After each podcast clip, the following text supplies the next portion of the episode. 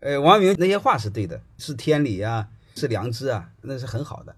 但是最底层，我认为最底层都没有触及到，西方的哲学家触及到了，这点是真厉害。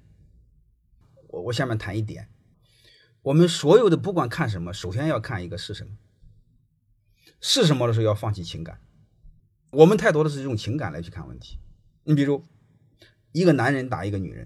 你本能的会认为男人是错的，是这回事吧？如果这个女人是小偷呢？这个女人破坏公物呢？她欠揍呢？包括一个病人，或者一个病人家属五大三粗，把一个很文弱、很儒雅的小医生给捅了一刀，所有的人我们都会谴责病人家属。这个你会发现，这就是我们更多的是在用情绪看问题，用感情看问题，我们没有看到事实。这个时候呢，我们更多的。装着自己是个好人似的，从情绪上看问题，因为人的动物本能会同情弱者，一旦同情弱者，把自己标榜是强者，然后标榜自己很阳光、很正义，能明白的意思吗？为什么大家在这个层面上胡说八道，没有客观，都是主观？因为只有这样才能证明他是个好鸟。所以这个多数人我们再这么看，所以有时候就没法扯嘛，扯扯就没法扯。你比如。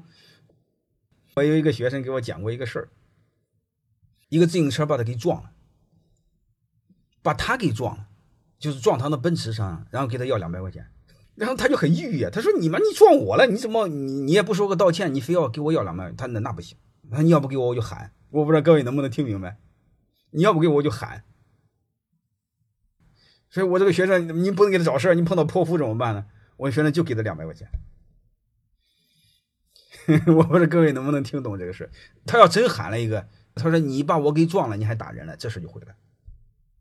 出现过很多这样的事而且旁观者一定把你给揍，而且他认为他是男人，他在认为他行侠仗义。各位哪有事实啊？那时候哪有事实啊？没有事实啊！